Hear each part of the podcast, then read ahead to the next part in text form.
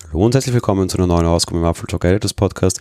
Ich habe mir heute wieder eine App für euch ausgesucht und es ist eine App, die ganz knapp vor Weihnachten entschieden ist, auch wenn es da schon einen entsprechenden Vorgänger gab. Einer der Jungs, die, einer der Leute aus dem Team, wird auf der eigenen Homepage als Chief Strategist angeführt, hat sich bei mir gemeldet, ob ich denn nicht bereits im Vorfeld einer App testen möchte, was ich im Dezember auch äußerst ausführlich getan habe. Die App nennt sich Typewise und sie ist ein alternatives Keyboard für iOS. Derer gibt es sehr viele, aber Typewise ist schon ein ganz, ganz, ganz anderer Ansatz. Die Tasten selbst sind in sechs Ecken, sieht alles so ein bisschen wie eine Bienenwabe aus und sind völlig anders angeordnet. Das ist das, normalen Tastaturen sind. Die Space-Tasten sind so quasi zu beiden Daumen angeordnet, also irgendwie in der Mitte, Mitte jeweils. Und mit diversen Swipe-Bewegungen kann man dort seine ja, halt auch noch zusätzliche Änderungen machen. So kann man zum Beispiel allein durch Tippen auf, auf ein Wort entsprechend die Wortvorschläge ändern. Man kann durch Swipen irgendwie deleten oder restoren. Ebenso kann man natürlich auch durch Swipen den Cursor bewegen. All das jetzt nicht so großartig besonders. Das großartig Besondere ist eben vor allem die Anordnung der Tasten. Durch die sechseckige Form sind die Tasten deutlich größer.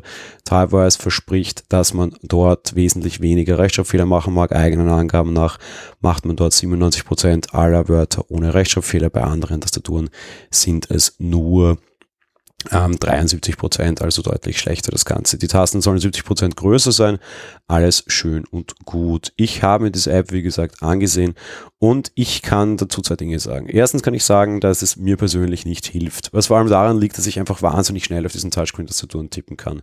Ich halte dazu meistens mein Gerät quer, tippe mit zwei Daumen und habe hier einfach sehr stark schon Perfektion erlangt und ich habe hier nicht das große Problem. Typewise hat auch so eine, so eine Akademie drin, mit der man das lernen kann und auch eine, eine Möglichkeit zu schauen, wie schnell man tippt. Und das Problem ist, dass ich einfach schon mit zwei Fingern deutlich schneller tippe, als Typewise seine Nutzer hinbringen möchte. Jetzt bin ich natürlich sehr, sehr, sehr Pro-Nutzer.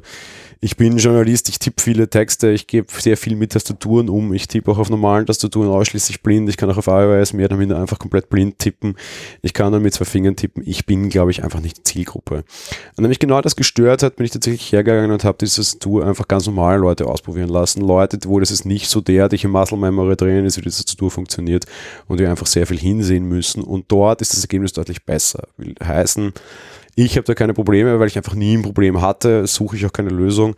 Ich habe das aber einfach zum Beispiel auch meine Eltern, meinen Bruder, Freunde probieren lassen und die waren von dieser Tastatur sehr angetan. Ich kann es auf jeden Fall empfehlen, einfach weil es ein sehr netter und sehr charmanter Ansatz ist quasi und einfach ganz unterschiedliche Dinge ermöglicht. Typewise selbst ist grundsätzlich mal kostenlos. Es gibt einen In-App-Kauf der auf äh, irgendwie nicht viel, 10 Euro im Monat oder sowas ungefähr kommt, glaube ich, also 10 Euro im Jahr kommt, genau.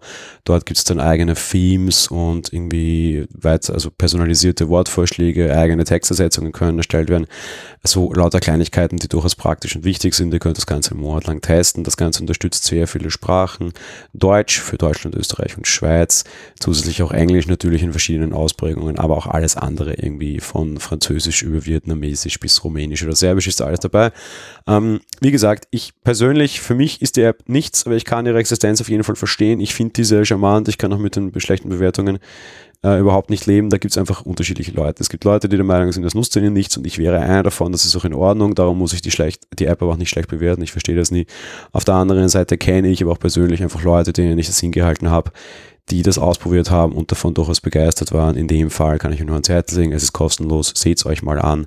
Eine Tastatur mit einem komplett anderen Ansatz, das ich vor allem deshalb durchaus begrüßenswert und erfrischend fand. Das war's mit der heutigen Folge. Am Wochenende hören wir uns wieder mit einer Filmfolge, wenn ihr uns auf Steady unterstützt. Ansonsten dann nächste Woche wieder mit unseren klassischen Folgen. Bis dahin, schönes Wochenende. Ciao.